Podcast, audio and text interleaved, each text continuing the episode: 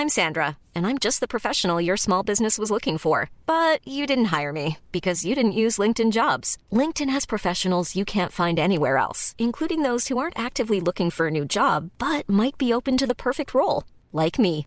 In a given month, over 70% of LinkedIn users don't visit other leading job sites. So if you're not looking on LinkedIn, you'll miss out on great candidates like Sandra. Start hiring professionals like a professional. Post your free job on linkedin.com/people today. Heraldo Radio, la H que sí suena y ahora también se escucha. El Heraldo Radio presenta Cámara de Origen, un nuevo espacio para enterarnos del trabajo de las legisladoras y legisladores en los Congresos de México. En Cámara de Origen tiene la palabra Carlos Zúñiga Pérez.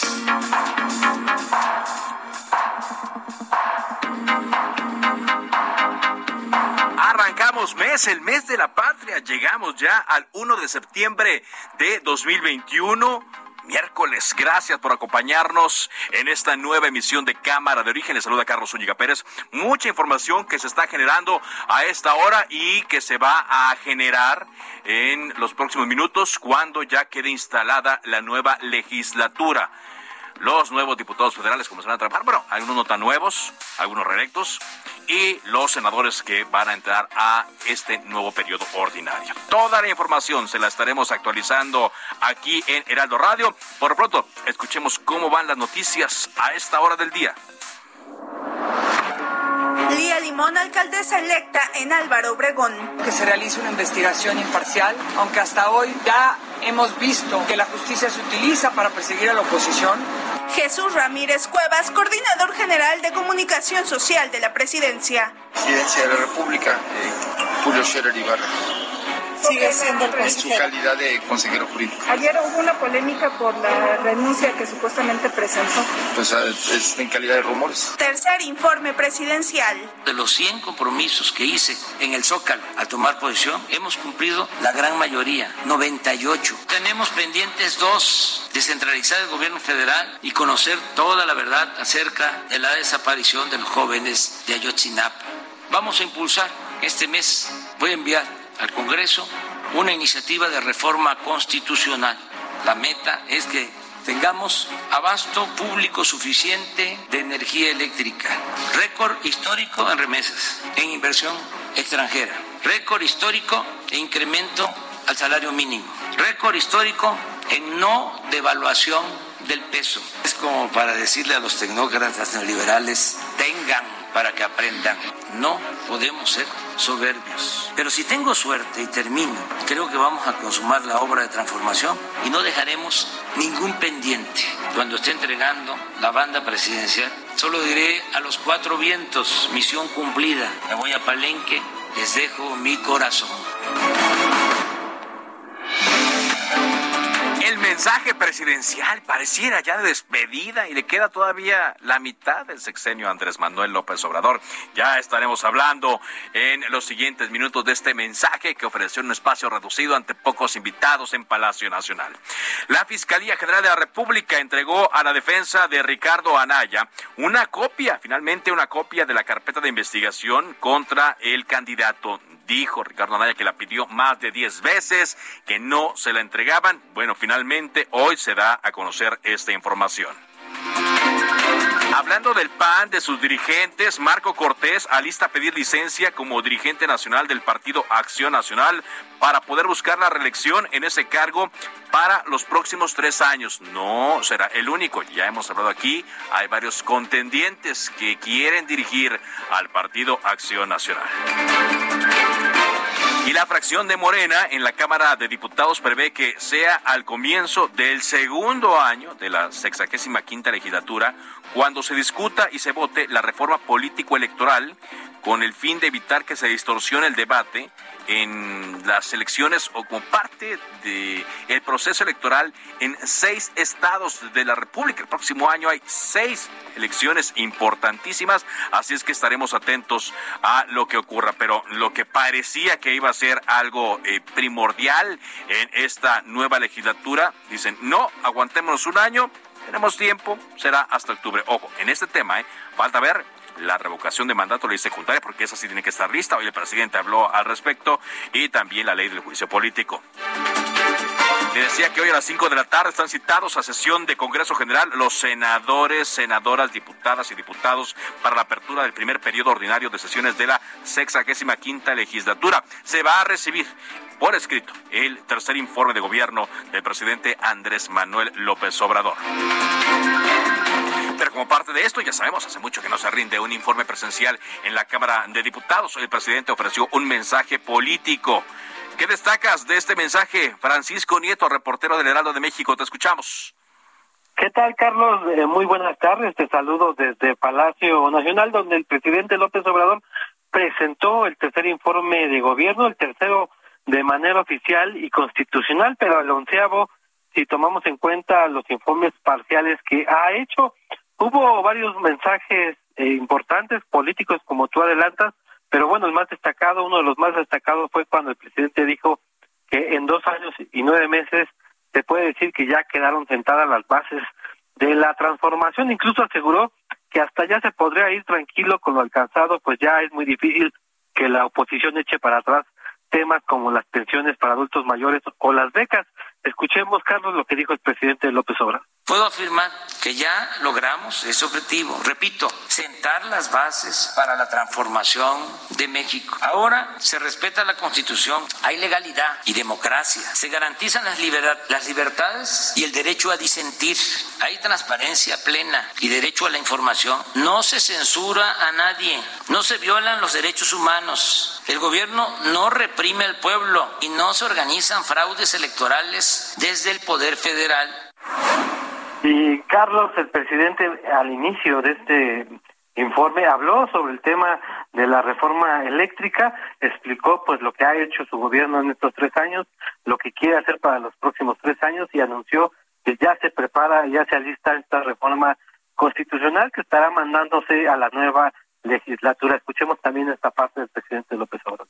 Este mes voy a enviar al Congreso una iniciativa de reforma constitucional que permitirá reparar el grave daño que causó la privatización al sector público y a la economía popular. Pues mientras el mercado de esta industria se abrió para dar preferencia a empresas particulares, nacionales, las plantas de la Comisión Federal de Electricidad fueron completamente abandonadas. Y como anécdota, pues allí estuvo Julio Scherer, el consejero jurídico de la presidencia. Eh, al final pudimos hablar con el vocero de la presidencia, Jesús Ramírez, quien dijo que el funcionario pues iba al informe de gobierno como todavía consejero consejero eh, jurídico y que bueno esta eh, esta información que se ha dado a conocer respecto a que ya presentó su renuncia pues que se debe tomar como un rumor escuchemos también al vocero Hoy el presidente de la República, Andrés Manuel López Obrador, rindió su tercer informe de gobierno. Asistieron el gabinete legal y ampliado, en total 30 personas, entre ellos el consejero jurídico de presidencia de la República, eh, Julio Scherer Ibarra, en su calidad de consejero jurídico. Ayer hubo una polémica por la renuncia que supuestamente presentó. Pues ah, es en calidad de rumores publicados en la prensa. Carlos, pues esto fue lo que ocurrió este día aquí en Palacio Nacional. Son rumores, así como dice la canción del verano, son rumores, son rumores, dijo el eh, vocero presidencial. Muchas gracias, Francisco Paco, Paco Nieto. Bueno, lo que trascendió ayer muchas veces y, con mucha fuerza y, confirmado por varias fuentes es que sí, que presentó su renuncia Julio Scherer Ibarra como consejero jurídico de la presidencia, pero que no fue aceptada. Que se la vayan a aceptar, mm, está en veremos. Y tan pronto como mañana, en la conferencia de prensa, nos podemos enterar Finalmente, ¿qué pasó? el presidente casi siempre habla de esas cosas, seguramente le van a preguntar y algún posicionamiento tendrá en torno al tema de Julio Scherer Ibarra. Vámonos contigo ahora, Iván Saldaña, mucha actividad a esta hora en la Cámara de Diputados, allí en San Lázaro, para la instalación ya del Congreso y la recepción del tercer informe de gobierno de Andrés Manuel López Obrador. ¿Cómo están las cosas, Iván? Te escuchamos. ¿Qué tal, Carlos, amigos del auditorio? Efectivamente, a las 17 horas están citados senadores y diputados. Son en total 628 legisladores federales los que pues concurren el día de hoy. Están citados al Palacio Legislativo de San Lázaro. 128 senadores, 500 diputados y comentarles también, eh, Carlos, que pues ya vemos la Cámara eh, prácticamente eh, eh, incluso en algunos lados llenos, eh, porque pues están a punto de eh, iniciar a las 5 de la tarde esta sesión de instalación del Congreso. Se entona primero el himno nacional, después de algunos puntos que se abordan, pues se decreta un receso precisamente para la recepción del el informe de gobierno. Hay que destacar, Carlos, que esta ocasión el secretario de Gobernación, Adán Augusto, quien por cierto también se estrena en esta entrega del informe de gobierno, pues estaría haciendo este acto directamente en el Pleno de San Lázaro. En, otras ocasiones se ha llevado, se ha decretado el receso para que se eh, haga la entrega en un salón eh, de la Cámara de Diputados en el protocolo del Sin embargo, ahora va a ser en, la en el Pleno de, la Cámara. Es primera ocasión que un secretario de Gobernación eh, lo hace esta entrega directamente ah, en el Pleno. Sí, efectivamente. Y eh, comentarles que pues posteriormente eh, van a dar posicionamientos. Los las distintas bancadas son siete bancadas eh, van a hablar diputados y senadores respecto al, al, desempeño del gobierno en turno y posteriormente también se va a reanudar la sesión ya la sesión ordinaria en la cual pues estaría pues perdón, se, clausura la sesión del Congreso y ya este se estaría eh, llevando a cabo la sesión ordinaria para discutir el dictamen de la Comisión de Gobernación sobre ley eh, esta ley de juicio político, y declaración, exactamente. Eh, se espera una larga sesión, un largo debate, eh, pero pues eh, es todo lo que se estaría llevando a cabo el día de hoy en San Lázaro. El día de mañana, de acuerdo a los acuerdos de la Junta de Coordinación Política, no hay sesión programada, Carlos no hay sesión eh, programada. Bueno, pues eh, mira, vamos a estar atentos entonces, eh, mucha expectativa. Sabemos que el presidente de la mesa directiva, pues determinó algunos lineamientos para que no hubiera tanta gente el día de hoy. la presencia de 628 legisladores basta y sobra, pero a final de cuentas lo importante será lo que ocurra más adelante en torno a la recepción del informe y después con cuál ley comienzan a discutir, con cuál ley se inaugura esta nueva legislatura. Muchas gracias por este reporte.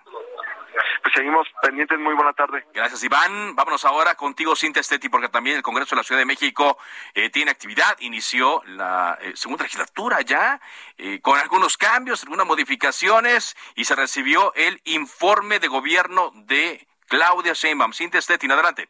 ¿Qué tal? Muy buenas tardes, Carlos, a ti y al auditorio. Pues este miércoles la jefa de gobierno, Claudia Sheinbaum, envió su tercer informe de gobierno al Congreso de la Ciudad de México. Este documento fue entregado por el secretario de, de Gobierno, Martí Patres, al presidente de la mesa de decanos, Jorge Gaviño. Hay que recordar hoy a los, al auditorio que hoy se instaló la segunda legislatura por ello, eh, quien recibió el informe de gobierno fue Jorge Gaviño. Comentarte, pues, que en entrevista eh, posterior a esta entrega, eh, Martí Batres señaló que es un informe que refleja un trabajo intenso y el cumplimiento de compromisos. Incluso dijo que se trabajó, pues ni siquiera la pandemia impidió que se siguiera adelante, pues con el conjunto de transformaciones que Sheinbaum Pardo está impulsando aquí en la Ciudad de México. Eh, respecto a esta instalación de la segunda legislatura, dijo que espera pues seguir trabajando de manera coordinada con los legisladores y refirió que en todo momento buscará llegar a consensos para sacar leyes e iniciativas y leyes en pro de los ciudadanos. Ese es hasta el momento el informe que tenemos desde aquí, desde el Congreso de la Ciudad de México. Muchas gracias, gracias Cintia por esta información. Le decía que eh, hubo luego también cambios en eh, de última hora, ya cuando se estaba conformando la nueva legislatura, prácticamente ya estaba eh, conformada porque la Sala Superior del Tribunal Electoral del Poder Judicial de la Federación anunció ya ayer en la noche que José Luis Rodríguez, a quien por cierto entrevistamos ayer aquí en Cámara de Origen, pues ya no podía ser diputado. La Sala Superior revocó la diputación de José Luis Rodríguez, a quien Morena ya había nombrado como su coordinador de bancada para esta eh, nueva legislatura. La sala informó que se aplicaron acciones afirmativas de manera indebida, por lo que hicieron ajustes no solo a Morena, sino también al Partido Acción Nacional y a Movimiento Ciudadano, para finalmente integrar en el Congreso de la Ciudad de México 35 espacios que son para mujeres, y 31 para hombres. El proyecto inicial, propuesto por el magistrado José Luis Vargas, fue modificado con el respaldo mayoritario a la propuesta del magistrado Reyes Rodríguez Mondragón, quien propuso, en el caso de Morena, revocar la constancia expedida en favor de José Luis Rodríguez Díaz de León y de Francisco Medina Padilla para entregársela a la fórmula integrada por dos mujeres, Isabela Rosales Herrera y Alicia Medina Hernández. Asimismo, hubo también modificaciones en la bancada de Movimiento Ciudadano y en el caso del PAN se cambió a Rodrigo Miranda por Frida Guillén a efecto de que quede subsistente la asignación que llevó a cabo el Instituto Electoral. De esta forma, pues, se cambia la conformación y, bueno, el movimiento más importante, más interesante, es que la persona a la cual Morena ya había designado como su coordinador, le decíamos ayer, platicábamos justamente aquí con él, José Luis Rodríguez, eh, pues ya no está, ya no puede ser diputado y mm, hay que hacer cambios, hay que hacer ajustes. Vamos contigo, eh, Valle Mariscal, Jalisco. ¿Qué nos tienes? Hola, ¿qué tal? Muy buenas tardes. Buenas tardes también a todo el auditorio. Pues en Jalisco, justamente el inicio de esta legislatura, la número 63, pues eh, se perfila con 24 diputadas, 14 diputados y hay nueve que ya tienen experiencia justamente eh, legislativa. También eh, compartirles que pues Movimiento Ciudadano ganó 16 diputaciones, no tendrá eh, legisladores de representación proporcional, por lo que eh, pues deberá hacer alianzas en su momento con otras fracciones parlamentarias. También, eh, pues, algunos asuntos que deberán de discutir justamente tiene que ver con el presupuesto de egresos del Estado 2022, así como otro tipo de nombramientos que todavía están pendientes y que estarán, eh, pues, en manos de la siguiente legislatura. Sobre todo también eh, compartirles que el PRI, Hagamos Futuro y el Partido Verde no ganaron ningún distrito local por mayoría relativa, pero sí tendrán diputados por la vía de representación proporcional o plurinominal y es que Movimiento Ciudadano, pues ya mencionaba, tendrá 16 diputaciones bajo el principio de mayoría relativa, Morena 3 de mayoría relativa y 5 plurinominales, el PAN 1 de mayoría relativa, 4 plurinominales, el PRI entran 5 plurinominales, Hagamos 2 también de plurinominales, Futuro 1 y el Partido Verde 1 también por esta vía. Los que estarán repitiendo justamente la legislatura, es decir, que ya fueron legisladores en otras ocasiones, son Claudia Murguía Torres del Partido Acción Nacional, Hugo Contreras del Partido Revolucionario Institucional, Erika Ramírez del Verde Ecologista, así como José María Martínez Martínez, eh, que él en otras ocasiones ya había sido legislador por el Partido Acción Nacional, en esta ocasión estará en la bancada de Morena, Mara Robles Villaseñor y Enrique Velázquez estarán ahora por el partido Hagamos y eh, pues básicamente así es parte eh, de cómo se está conformando o cómo quedó ya conformada justamente la legislatura local aquí en Jalisco. Bueno, pues interesante también para ver cómo en este segundo tramo también de el gobernador Enrique Alfaro las cosas caminan todo siguiendo por supuesto eh, los pensamientos que hay en torno a que el señor Enrique Alfaro será candidato del partido Movimiento Ciudadano a la presidencia de México. Muchas gracias, gracias por este reporte, Mayeli. Excelente tarde para todos. Bueno, le decía antes lo que pasó con el Congreso de la Ciudad de México. Eh, con 58 votos a favor, los legisladores de esta segunda eh, eh, vez que el Congreso se Vaya, recordemos que antes era Asamblea Legislativa, los diputados de esta segunda legislatura eligieron a Héctor Díaz Polanco de Morena y a Gonzalo Espino del PAN como presidente y vicepresidente de la mesa directiva del Congreso de la Ciudad de México. Ambos personajes van a dirigir los trabajos del primer año de ejercicio que concluirá en diciembre del año en curso hubo un receso, los grupos parlamentarios llegaron a un acuerdo sobre estos nombramientos.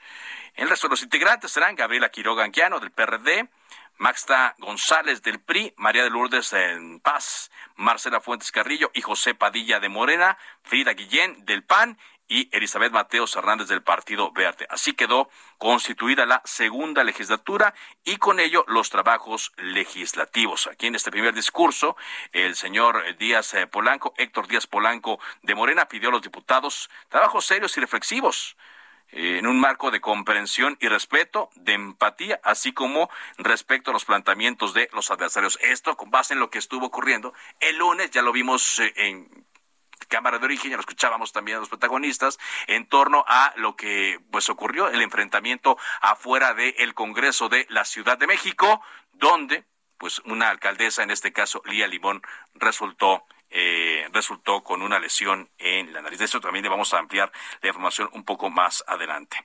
Daniela García desde Nuevo León, ¿qué nos tienes, Daniela? Daniela, adelante con tu reporte, Daniela. No me escucha.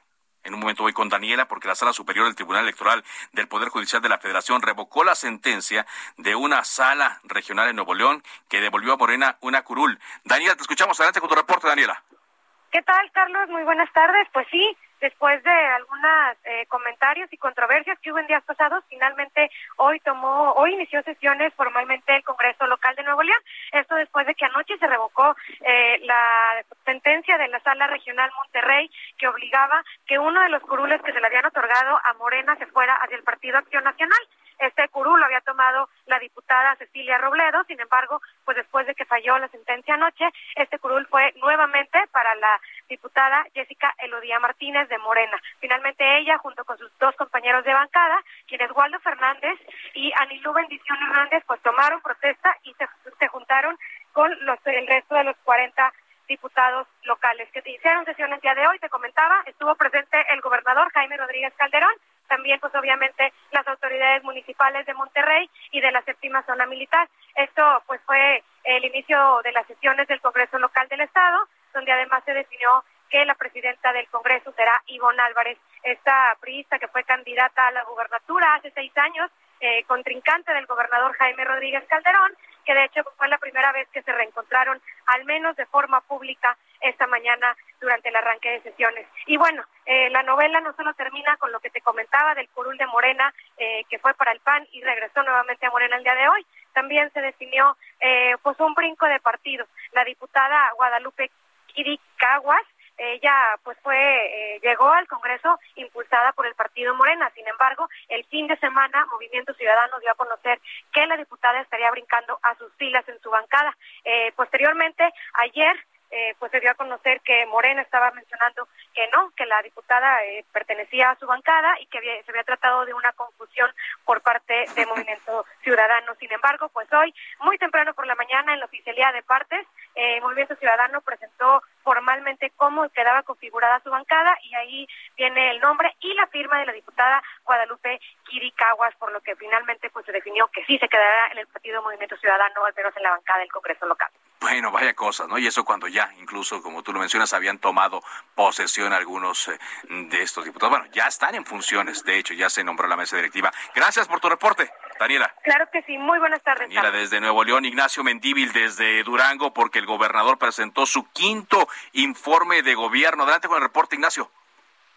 ¿Qué tal? Muy buenas tardes. Pues efectivamente el día de hoy que prácticamente se ha instalado la nueva eh, legislatura, eh, recibe al gobernador del estado y a diferencia de lo que sucede en todo el país, aquí el gobernador escucha todos los posicionamientos de las bancadas de los distintos partidos políticos representados en el Congreso local. Y déjame destacar que bueno, pues el Partido del Trabajo señaló de que pues no ha habido cambio alguno y que pues ha habido problemas muy serios y que el único que ha rescatado a Durango es Andrés Manuel López Obrador. Por su parte, eh, la diputada de Morena pues eh, destacó de que pues no ha habido eh, ninguna transformación por parte de los panistas y sí ha habido desfalcos y malos manejos, que solamente los programas federales han sido los que han avanzado. Sin embargo, al momento de tomar la tribuna, el Partido Acción Nacional, el Revolucionario Institucional y el PRD, pues ellos destacaron de que a pesar de que se desaparecieron los apoyos para el campo, los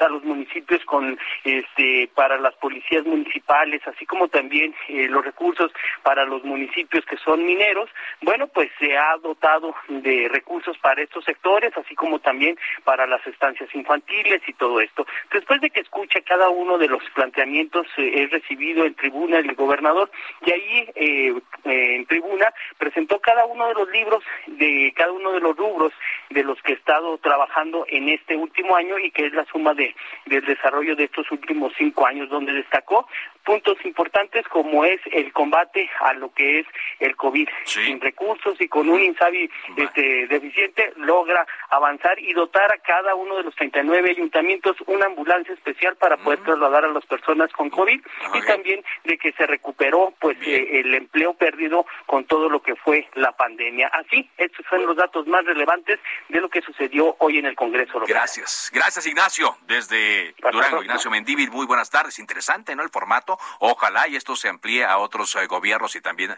al gobierno federal. Una pausa y regresamos con más. Esto es Cámara de Origen en Heraldo Radio. Se decreta un receso. Vamos a un corte, pero volvemos a Cámara de Origen con Carlos Zúñiga Pérez. Heraldo Radio. La HCL se comparte, se ve y ahora también se escucha.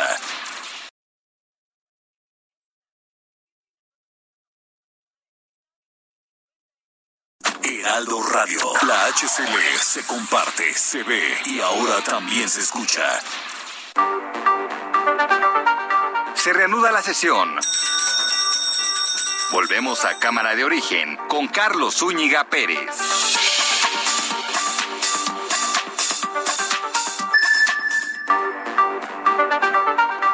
Contacte a Carlos Zúñiga Pérez en Twitter, Facebook e Instagram como arroba carloszup.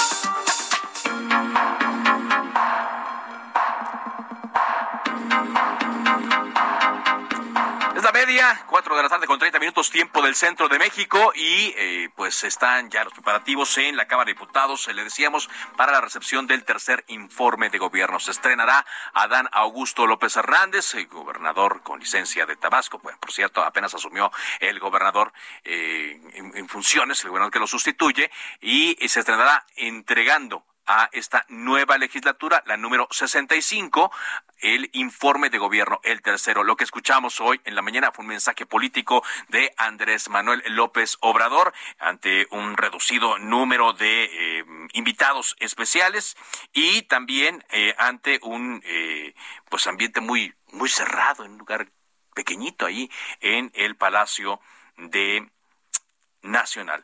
Por cierto, estamos recibiendo la información que la presidenta de la mesa directiva del Senado de la República, Olga Sánchez Cordero, informó que la pregunta para la revocación de mandato sí será modificada. Esta pregunta tendrá que ser accesible y sencilla para que los ciudadanos puedan entender de qué se trata este mecanismo, de qué se trata esta, eh, este ejercicio. El, coordinador de Morena, Ricardo Monreal, ya dijo que hay tres propuestas de pregunta, pero se aleja cada vez más de alcanzar un consenso con el llamado bloque de contención para reformularla, pues surgieron otros temas que impiden concretar un acuerdo. Claro, esto tiene que hacerse ya porque recordemos que hay un mandato del Tribunal Electoral del Poder Judicial de la Federación, el cual señala y le pide a los diputados que pues ya legislen la ley secundaria de la revocación de mandato, la cual, eh, pues, eh, contiene la pregunta, entre otras reglas del juego para este ejercicio, y tiene que ser ya en este mes. De hecho, los diputados están en falta desde hace mucho tiempo, en falta con la Constitución. Eh, lo que dijo Olga Sánchez Cordero es que ya la pregunta se reformuló, ya está reformulada. Hay algunas senadoras y senadores que quieren hacer una reserva precisamente porque la pregunta seguramente se va a modificar para que tenga todos los elementos de la ley de revocación de mandato y de alguna manera podríamos correr el de constitucionalidad. Esto dijo Olga Sánchez Cordera, pues quien llegó ya a, tejer eh, fino ahí en el Senado de la República y a entrar el, eh, pues a a, trabajar en lo que seguramente el presidente Andrés Manuel López Obrador le encargó. Mientras Ricardo Monreal adelantó que hay tres opciones de pregunta, pero aún no se define una.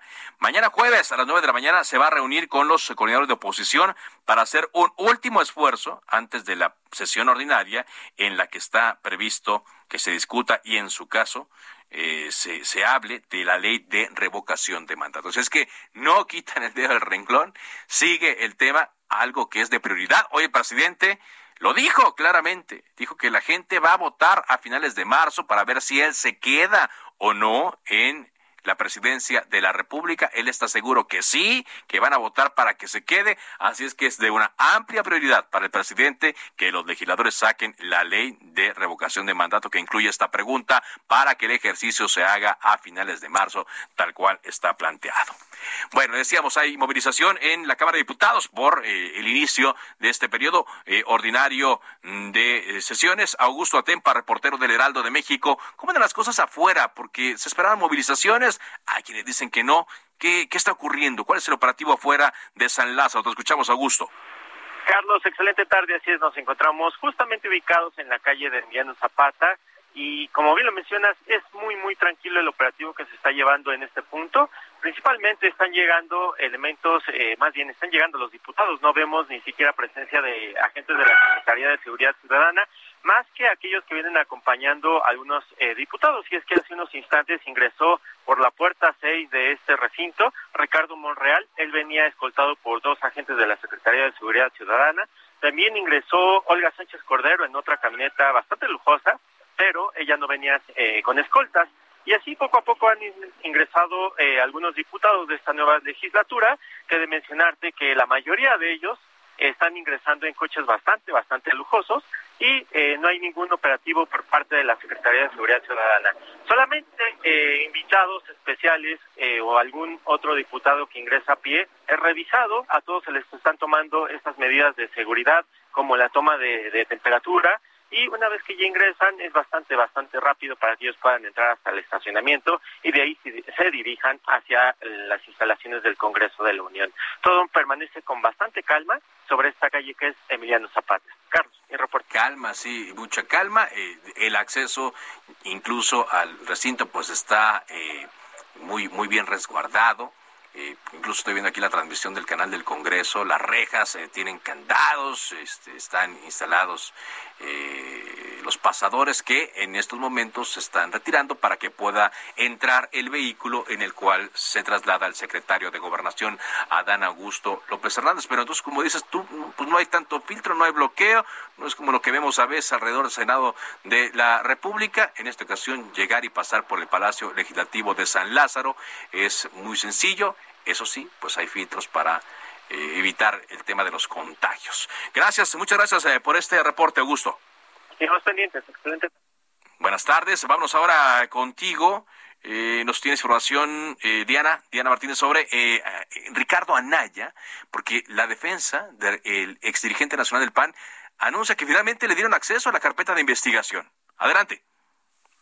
Así es, Carlos. Buenas tardes. Pues la Fiscalía General de la República ya entregó a la defensa de Ricardo Anaya copia de la carpeta de investigación que existe contra el panista. En entrevista al salir de las instalaciones de la Fiscalía, el abogado Eduardo Aguilar dijo que la carpeta consta de cinco tomos y anexos y de lo que pudo constatar, por lo pronto no hay elementos en contra de Anaya. Eh, destacó que las hojas no están numeradas de manera consecutiva. Sin embargo, pues dijo que alcanzó a hacer algún cotejo de la mayor cantidad de, de estas en los anexos y de la carpeta principal. Destacó que la Fiscalía tardó más de 11 días desde que se le hizo el citatorio a Anaya para comparecer ante un juez de control. Esto para darle acceso a la, a la indagatoria, pues el Código Nacional de Procedimientos Penales establece que se deben entregar las constancias de manera inmediata. Dijo que pues tardaron prácticamente 12 oficios y tres órdenes del juez para que la Fiscalía les diera acceso a esta carpeta de investigación, Carlos. Así es, eh, de acuerdo a lo que informa eh, la defensa, es, esto, ¿no? Que las hojas no están de manera foliada.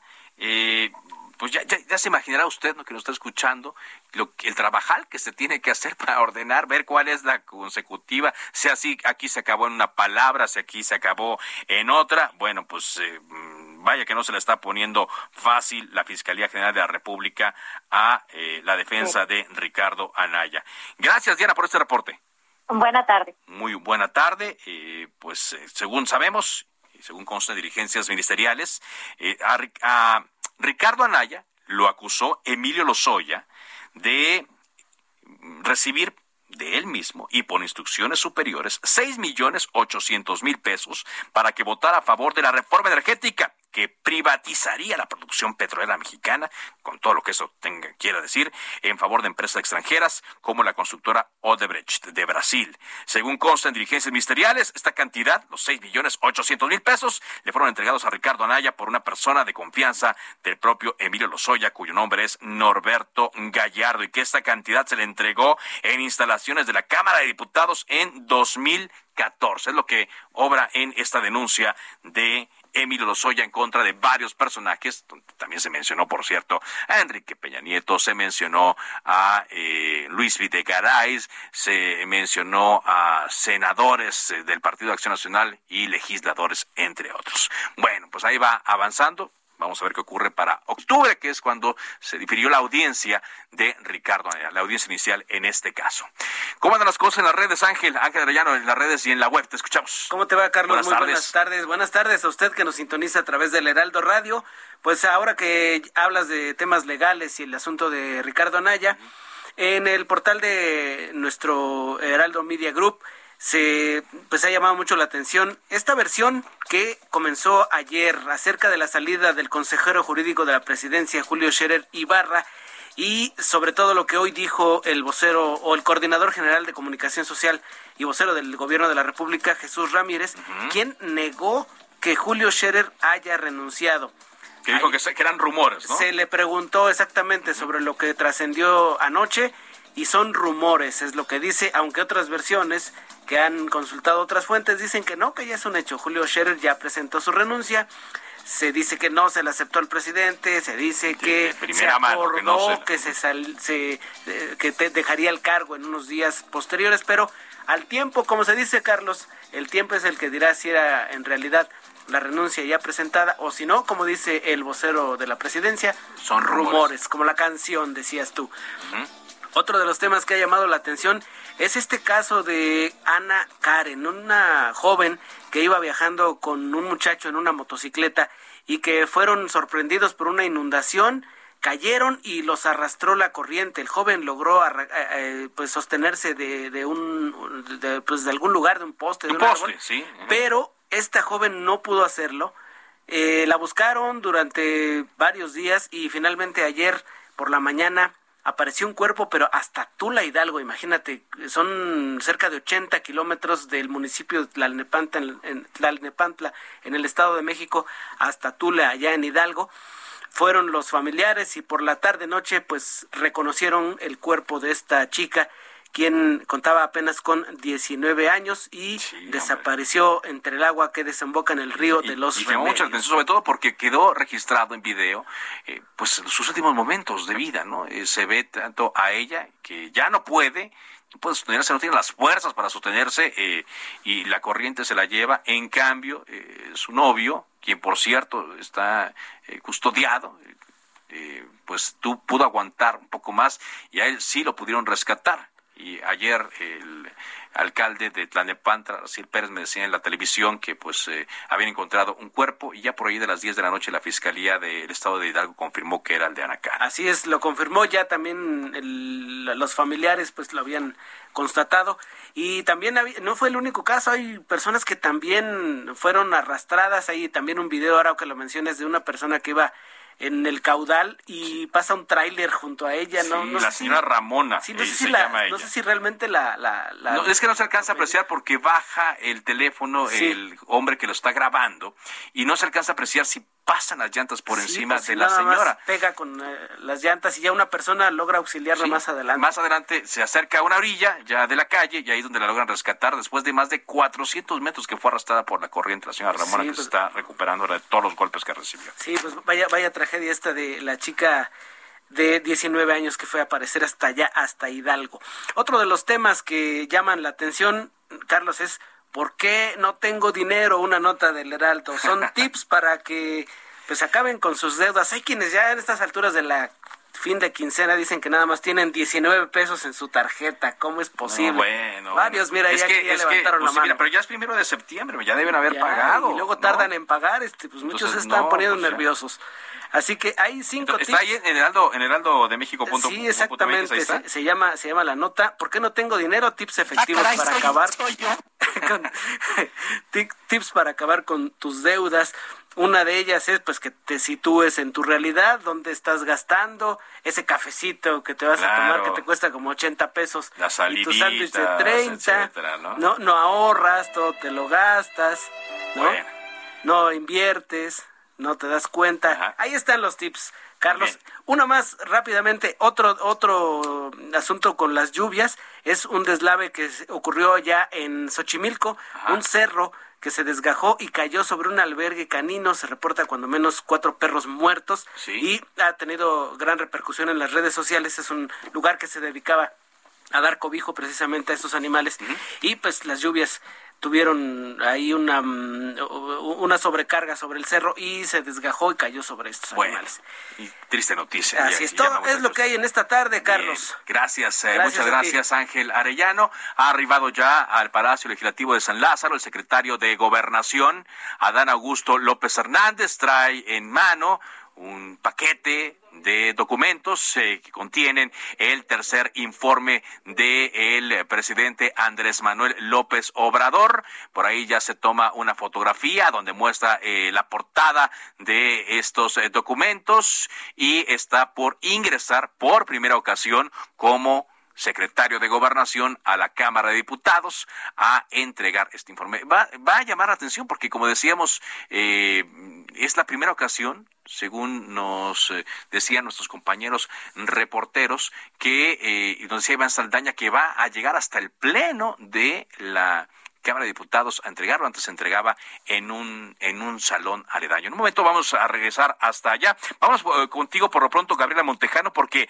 hay un diputado federal, Jorge Alberto Romero Vázquez, que está acusado por el delito de violación allá en Guanajuato. ¿Qué hay de este caso, Gabriela? Te escuchamos.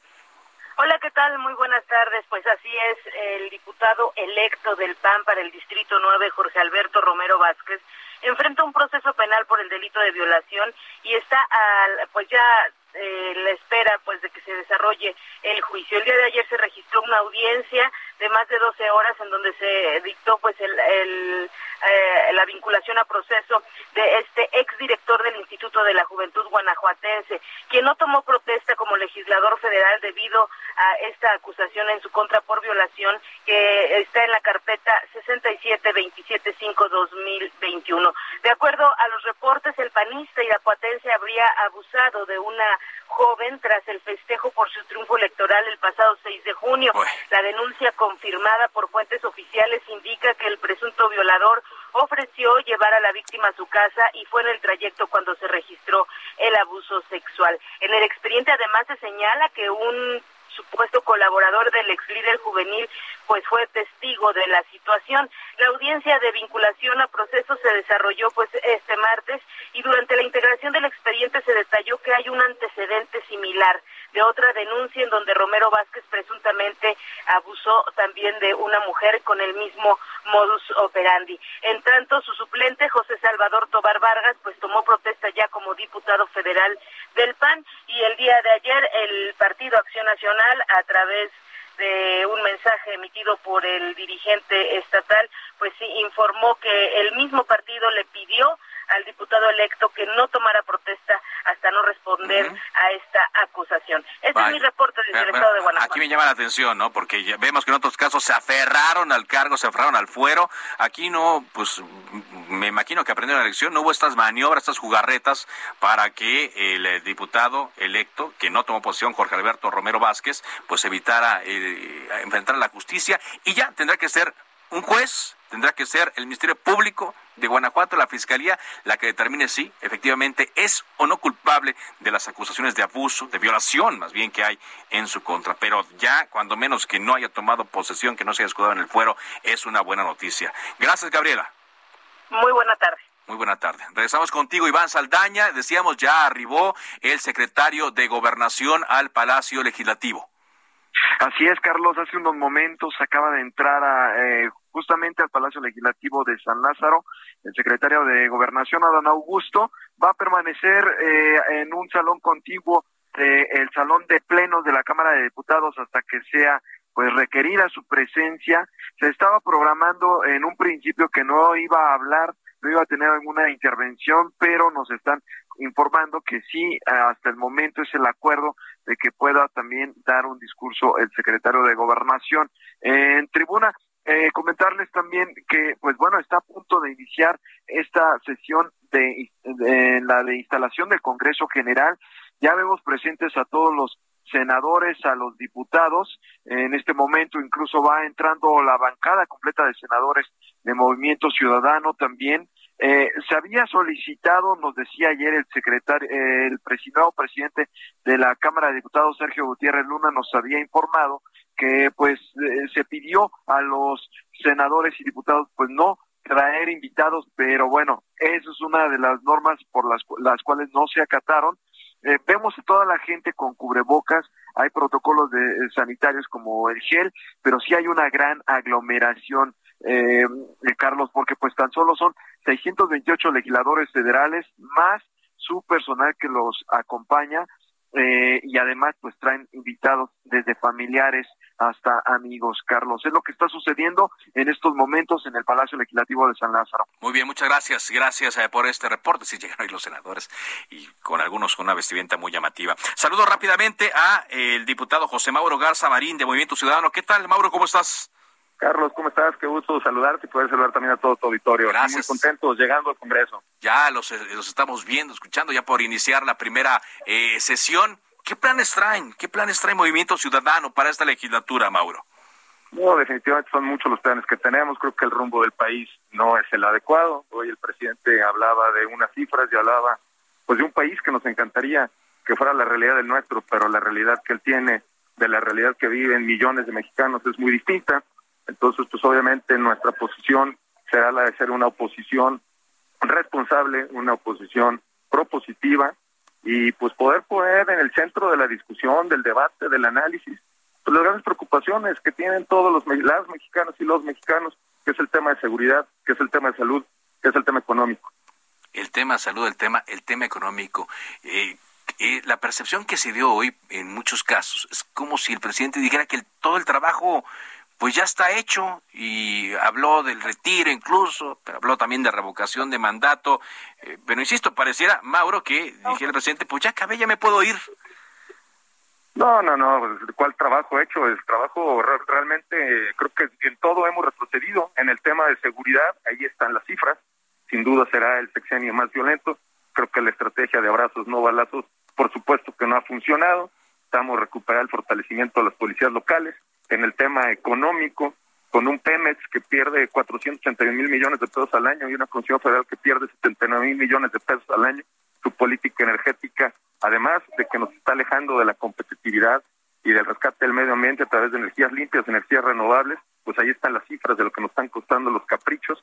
En el tema de desempleo, en el tema de crecimiento del país, en el 2019 no crecimos y en el 2020 decrecimos cerca de nueve puntos, eh, obviamente, en el tema de inversión extranjera directa hemos retrocedido con respecto al 2019 al 2020, eh, 11 puntos negativos, y así podemos ir desdoblando en el tema de salud, 272 mil fallecimientos por COVID, los niños con cáncer sin medicamentos, el seguro popular que funcionaba, ahora el INSARI que no funciona absolutamente para nada, eh, pues definitivamente no hay un solo aspecto, no hay una sola materia en el cual se pueda presumir de resultados positivos. El eslogan fue primero los pobres y sí, 3.8 millones de nuevos pobres según la Coneval. Según la Coneval. Ahora, Mauro, hay una eh, pues visión especial y una atención especial sobre la bancada del partido Movimiento Ciudadano, porque le están haciendo guiños. Los votos de la bancada, tu voto eh, como diputado en ciertas iniciativas será fundamental. Y sabemos que le hacen guiños los de Movimiento Ciudadano, los aliados del PT y el Partido Verde, pero también la coalición va por México. ¿Cuál es tu visión en torno a, esto? No, hay, hay puntos donde Movimiento Ciudadano ha sido muy claro, que sabemos que viene el tema de la reforma electoral y por supuesto que ahí vamos a ir a defender con todo nuestro Instituto Nacional Electoral que tanto trabajo nos ha costado construir y que obviamente es el garante de la democracia mexicana y como tal lo tenemos que defender. También hemos visto en el tema de la revocación de mandato, pues cómo quiere hacer un juego de palabras y está cambiando de manera perversa el sentido de la misma. En cuanto a la pregunta, por supuesto que ahí vamos a estar en contra de la posición que se está dando. Hoy también lo que estaremos discutiendo en unos minutos con respecto al juicio político, en la cual eh, se quiere pues un, una ley a modo en la cual pueda aplicar para otros y no para el presidente y obviamente pues también esto deja abierto la vulnerabilidad de los de los estados y de los gobernadores, lo cual es muy peligroso. De los, sí, por supuesto, porque también tiene que, participar. Pues eh, te agradezco mucho, sé que ya están eh, por iniciar, eh, va a ser la entrega-recepción del de tercer informe de gobierno del presidente Andrés Manuel López Obrador y pues ya, ya, ustedes ya listos, ¿no? Ya para empezar a chambear. Listos y con mucho compromiso y con mucha convicción de que vamos a trabajar duro por el país. Queremos todos un mejor país, queremos recuperar el rumbo y así lo vamos a trabajar. Gracias por el espacio, gracias por la oportunidad y siempre estoy a sus órdenes. Muchas gracias. Mauro Garza Marín, diputado federal por el Distrito 8 de Jalisco del Partido Movimiento Ciudadano, empresario eh, jalisciense y quien pues eh, estrena en esta legislatura. Eh, ya están llegando los diputados a tomar su lugar. En el, Palacio Legislativo de San Lázaro y como escuchábamos en un cuartito allá aledaño se encuentra el secretario de Guardación Adán Augusto López Hernández, quien en un momento va a entrar al pleno a entregar el informe. Yo no recordaba a alguien que fuera hasta el pleno. Bueno, Felipe Calderón fue el último, ¿eh? que entregó su informe allá ante el Pleno. Es todo por ahora. Gracias por habernos acompañado en Cámara de Origen. Les saludo Carlos Zúñiga Pérez. Buenas tardes. El Heraldo Radio. Se levanta la sesión.